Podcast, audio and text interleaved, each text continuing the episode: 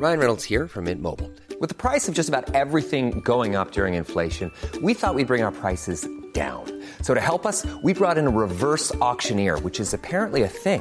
Mint Mobile unlimited premium wireless. Ready to get 30, 30, bit to get 30, bit to get 20, 20, 20, bit to get 20, 20, bit to get 15, 15, 15, 15 just 15 bucks a month. So, Give it a try at mintmobile.com slash switch.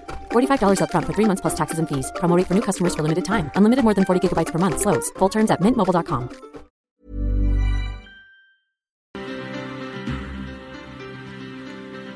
Mire, ya, estamos, ya estamos de vuelta aquí en la FIL de Guadalajara y tenemos un invitado de lujo aquí en la cabina del Heraldo Radio. así, ya viéndolo. apenas en este corte comenzó a abrir eh, apetito y de informativo y de conocimiento, porque en esta ocasión Alejandro Rosas, que usted lo conoce, seguramente ha leído algo, algo de él, porque tiene una manera muy especial de contarnos la historia, distintas etapas de la historia nacional, y en esta ocasión se echó un clavado, se adentró a la conquista de los de que los españoles llegaron a México y ahí dedicó sus últimas horas para ofrecernos eh, No, esta obra llamada Cara o Cruz Hernán Cortés con un tino preciso porque han pasado 500 años, han pasado 500 años y bueno, eh, en estos 500 años se nos viene otra vez la discusión, el tema. ¿no? Hablamos las caras ocultas, de esa, eh. las caras ocultas de Hernán Cortés eh, es la historia de la del conquistador que inspiró incluso la serie de Hernán. Vamos por, Por partes. por partes.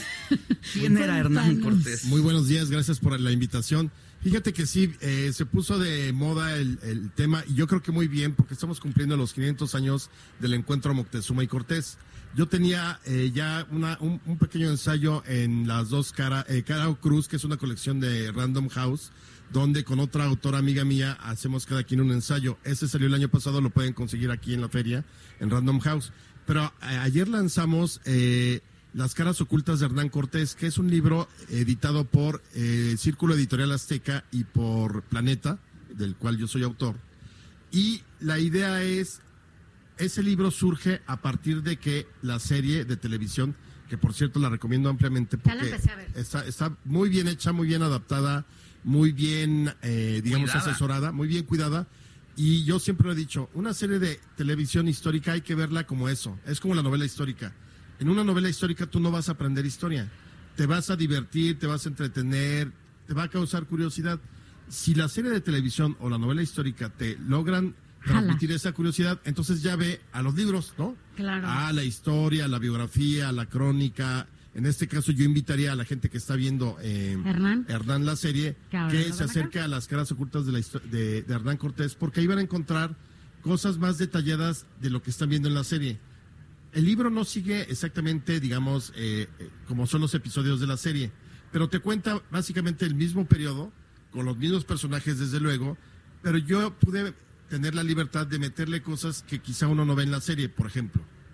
Hay un momento increíble en septiembre de 1519, cuando ya Cortés llega a Tlaxcala, que a uno de sus hombres, Diego de Ordaz, se le ocurre ir a, eh, se le ocurre ascender el Popocatépetl. Es el primer ser humano en la historia que lo hace porque los indios no subían, porque tenían miedo, porque el Popocatépetl de 1519 eh, estaba tan vivo como lo, lo escuchamos hoy, o de repente vienen estas fumarolas o explosiones, así tal cual lo vieron los españoles. Entonces, imagínense ustedes a Diego de Ordaz, un capitán con su armadura, su espada, su yelmo, subiendo al Popocatépetl, que son 5.300 metros. En ese entonces no se sabía que el aire tenía peso, o sea, la presión atmosférica y todo. Entonces, él no comprendía, y sus hombres, cómo se les iba acabando el oxígeno conforme subían. Obviamente llegaron bien, porque 5.000 todavía puedes llegar, pero obviamente tuvieron que hacerlo muy pausado, porque si no, sí se agotaban. Ese tipo de cosas no vienen en la serie, pero a mí me permitió ir contando algunas cositas, más todo lo que se cuenta en la serie. ¿Quién es Marina? ¿Quién es Bernal? ¿Quién es... eh, Cuéntanos qué, qué- de todo de esto que, que- que podemos ver en la serie y que además ahora también podemos leer en tu libro, ¿qué es de las cosas que redescubriste o descubriste en esta historia? Mira, para contar eh, las caras ocultas de Hernán Cortés, yo dije, a ver, ¿quién es el personaje que estuvo presente en todo momento Pues Bernal. O sea, muchas veces quizás desestimamos, es que Bernal era español, es una visión subjetiva, es que lo escribió 20 años después, es que era un soldado rudimentario. Me pueden decir todo eso, pero él estuvo ahí. Nada más, él sí estuvo ahí en todos los momentos. Pero es que cómo podía estar en todos los momentos, porque eran 300 españoles. Era tu generación de la preparatoria. o sea, uno en la preparatoria con 300 conocías a, a López, el de las tortas, a, Sí. a Chuy, el del fútbol, ¿no? O sea, El de las sí- papas. Sí, sabías perfectamente, ubicabas perfectamente a tu generación. Entonces, imagínate a Bernal, claro que se estuvo, conoció a Moctezuma, conoció a Marina. Entonces, para mí fue muy importante rescatar a Bernal. Digo, si uno quiere leer su obra, es, tiene que leerla, pero yo lo que rescaté fueron pequeños detallitos que quizás se pasan por alto cuando haces la lectura general, ¿no? Eh, por ejemplo, eh, hay una parte muy bonita de, en 1518, un año antes de que Cortés llegue a las costas de Veracruz, hay una expedición española y trae una perra de, raza lebrel, que es de estas cazadoras de patos y ese tipo de cosas. Se bajan en Tabasco y ahí se queda abandonada la perra. Bernal nos cuenta que al año siguiente, cuando llega Cortés y desembarca en el mismo punto, se la encuentran a la perra. Y ya pues, se la llevan con ellos, pero ya va regordeta, porque imagínate todo lo que no po- podía comer ahí en Tabasco, hasta peje Sí, lagarto, claro. seguramente. Se comió un peje. Ahora, el, sin duda, las crónicas, ¿no? Las primeras crónicas de Bernal, pues nos llevan a entender lo que era la gran Tenochtitlán. O sea, si alcanzas a ver, a casi estar en esa atmósfera de esa ciudad completamente bonita, diseñada, bien trazada, incluso mejor que otras ciudades europeas en ese momento. Claro, Bernal hace mucho énfasis en que puede ser, algunas ciudades pueden ser como Granada, como Sevilla. Cuando ven el mercado de Tlatelolco hay unas descripciones increíbles de todo lo que se vendía. Eh, pues desde luego los zompantles, que son estos lugares donde ponían los cráneos atravesados en travesaños. Entonces, eh, para las caras ocultas de Hernán Cortés, esa fue la primera base. Y también, eh, pues por ejemplo, hay biografías como la de José Luis Martínez sobre Cortés. El punto es que las caras ocultas de Hernán Cortés no es novela. Es decir, tú ahí lo que leas, Es aunque es, es de forma narrativa, es divulgación de la historia. Y la divulgación de la historia no nos permite inventar nada. Todo lo que vean ahí sucedió. Es si documental. subió- Oye, Totalmente. Y, y la Malinche, cuéntanos, ¿qué descubriste? Fíjate que se, se sabía poco porque ya también está tan estereoti- estereotipada. La Malinche está siempre catalogada como la traidora. La Malinche se no había- lo es. No, para nada. La Malinche incluso es, es, digamos, el equivalente a la chingada. La chingada es esa madre violada por los españoles que se, se sometió a ellos y que finalmente de ahí viene toda nuestra, lo- los mexicanos, ¿no? Creo que esa es una visión que deberíamos desaparecer totalmente porque, a ver, ¿quién es Marina? Marina o Malintzin es, era hija de unos caciques en Coatzacoalcos.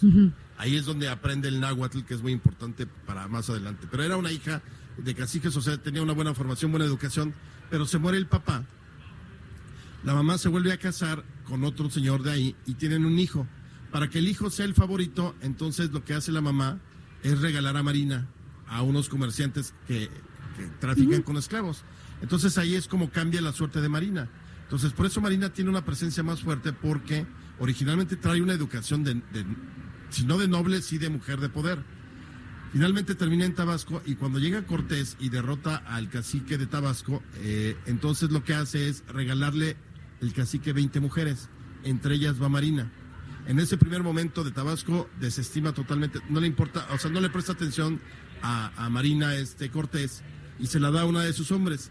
Pero cuando ya llegan a Veracruz, llegan los eh, enviados de Moctezuma. Ahí lo interesante con los enviados de Moctezuma es que ellos hablan náhuatl y nadie de la expedición de Cortés Hablan hablaba náhuatl. náhuatl. Cortés para ese momento llevaba a un español que hablaba maya, que es Jerónimo de Aguilar, porque había estado preso de los mayas durante ocho años y en esa expedición de Cortés lo rescata. Ese es el primer... eh, Ese es el primer traductor, Que, lleva, traductor. que, que lleva Cortés. Entonces, pues, todo el mundo cree que en todos los lugares van a, a Fue. hablar maya y no. Llegan a Veracruz y llegan los enviados de Moctezuma y entonces nadie habla náhuatl, porque de Jerónimo de Aguilar le dice, señor, pues yo no entiendo esto. Y en ese momento, quien está cerca de ahí es Marina y ella dice, yo sé náhuatl. Entonces, ella- los enviados de Moctezuma hablan con Marina, Marina en, del náhuatl traduce al maya para Jerónimo de Aguilar y Jerónimo de Aguilar al maya, del maya al español, para Cortés. Evidentemente, conforme van pasando los meses, rápidamente Marina ya aprende también el español. Digo, no me imagino que era una catedrática de la Real Academia de la Lengua Española, pero sí evidentemente podía ya tener una conversación. Y yo creo que también Cortés, que tanto tiempo había estado en Cuba y en esas islas, sabía muchos de los vocablos indígenas. Seguramente ya también se podía entender con algunas cosas en náhuatl eh, Hernán Cortés. Tú dices, el dato es relevante, 300 españoles llegan a México. Si los si los eh, la- si las culturas no hubieran querido dejarse conquistar, no se dejan conquistar. Es que exactamente, yo creo que no podemos hablar propiamente de una conquista, sino era nuevamente eh, un encuentro. A ver, ¿cómo es esto? Cortés llega a Veracruz más o menos con 600 hombres. Ya para cuando llega a Tenochtitlán, porque él llega a Veracruz en abril, ya para cuando llega a Tenochtitlán en noviembre, nada más lleva 300 hombres porque a los otros los ha ido dejando en, en- en distintos lugares, ¿no? Llega a Tenochtitlán donde había cerca de 150 mil habitantes tú eres, tú llevas unos 300, sí, llevas cañones y todo eso, pero al final, fíjate, es que dicen las armas de fuego. Los famosos arcabuces que son como grandes escopetas, solo tenían un tiro. O sea, para disparar de una carga a otra, pasaban ocho minutos. Entonces, así que digas, no, bueno, la tecnología. El cañón podía hacer más daño. Al principio se asustaron, no en Tenochtitlán, sino en el camino. Pero luego se dieron, los, los mexicas se dieron, perdón, los españoles se dieron cuenta, no, los mexicas se dieron cuenta que los españoles sangraban, que los caballos se morían, que la pólvora se acababa. Entonces, toda esta idea de que es que eran dioses y por eso perdimos, no. La otra, es que traían armas de fuego y por eso perdimos, tampoco. ¿Por qué perdió el gran imperio mexica? Porque lo que entendió Cortés desde el principio es que todos odiaban a los aztecas. Entonces lo que hace Cortés es oler políticamente Claro. y empieza a hacer alianzas. Porque las, las primeras quejas que recibe, por decirla de esa manera, Hernán Cortés, es- les cobraban prácticamente derecho de piso, se llevaban o a sea, sus que no- no, mujeres. no hay mucha O diferencia. sea, eh, lo de siempre. Sí, sobre todo el derecho de piso en forma de tributos Exacto. y además casi siempre tenían que estar dando guer- guerra- prisioneros, bueno, los obligaban a combatir para que los aztecas tuvieran prisioneros y poderlos sacrificar en el templo mayor. Alejandro, entonces, a ver, te lo tengo que preguntar. ¿Hernán Cortés cometió el primer fraude? No. si quieren saber por qué no cometió el primer Ah, fraude, tienen que leer las caras ocultas. con él de- no de- de empezó entonces Cortés. la corrupción No, no, no. Bueno, es que exactamente por ese tipo de visiones como la, la que- la- la que tiene el presidente de la conquista, estamos fritos. Porque ¿La carta a España? todo eso, a ver, yo soy de la idea de que sí, quizás se tendría que pedir perdón a los pueblos originarios, pero los aztecas tendrían que pedirle perdón a los pueblos originarios que estaban en el Valle de México. Porque recuerden que los aztecas no estaban en el Valle de México. Hicieron una peregrinación desde el norte, eran tribus bárbaras los aztecas. Entonces llegaron a quitar a los pueblos originarios del Valle de México y a someterlos. Eso es igual de violento que lo que hicieron los españoles. No más que aquí en México, con la historia oficial, se sesgó, todo se ha pintado blanco y negro. Durante muchos años, la historia oficial te llevó a, a decir que los españoles eran los culpables de todo. Entonces, no tienes una idea realmente de cómo es un proceso así. Ese tipo de cosas como las que declaró el presidente de eh, el primer fraude electoral, pues entonces Bartlett ha de tener 584 años, porque el- también hay fraude con, con Bartlett en el 88, aunque ahora no lo quieran reconocer. Pero pues, si es así, hay que remontarnos a. lo- Yo creo que esa es la edad de, de Manuel Por eso hay que leer, Por hay que leer, hay que leer. Por la- eso. Y por último, ¿qué pasa con eh, La Noche Triste? ¿Qué, des- qué redescubres ahí? Pues mira, La Noche Triste yo creo que es uno de los episodios más emocionantes, intensos y apasionantes de, la, de esa primera etapa de la conquista, porque hay unas descripciones de las batallas que se pueden ver, de la batalla que se puede ver en la serie y también en el libro mucho más detallado. Pero ahí lo importante sobre todo es, fíjate que hoy en día hay como una corriente que dice que tendría que ser la noche feliz. La noche feliz de los aztecas, la noche triste de los españoles. Pasó a la historia como la noche triste y el árbol de la noche triste, porque ese, ese día, hasta ese día fue la primera gran derrota de Cortés. Y dicen que la, la, la, lloró en, en una, una huehuete cerca de Popotla, lo cual eh, Bernal dice que sí. Pero lo, lo- lo interesante es eh, cómo trataron de huir de Tenochtitlán y a la mera hora los descubrieron. Entonces, eh, hay muchas, muchos detalles ahí. De pronto, por ejemplo, se- los puentes que llevaban para cruzar las calzadas los destruyeron, pero ya era tal la cantidad de cadáveres que se crearon puentes formados por cuerpos humanos, por ejemplo, entonces tenían que, que pasar sobre ellos. Es, es verdaderamente escalofriante la noche triste, pero yo creo que es otro de los episodios episodio que pueden ver muy bien narrado por mí.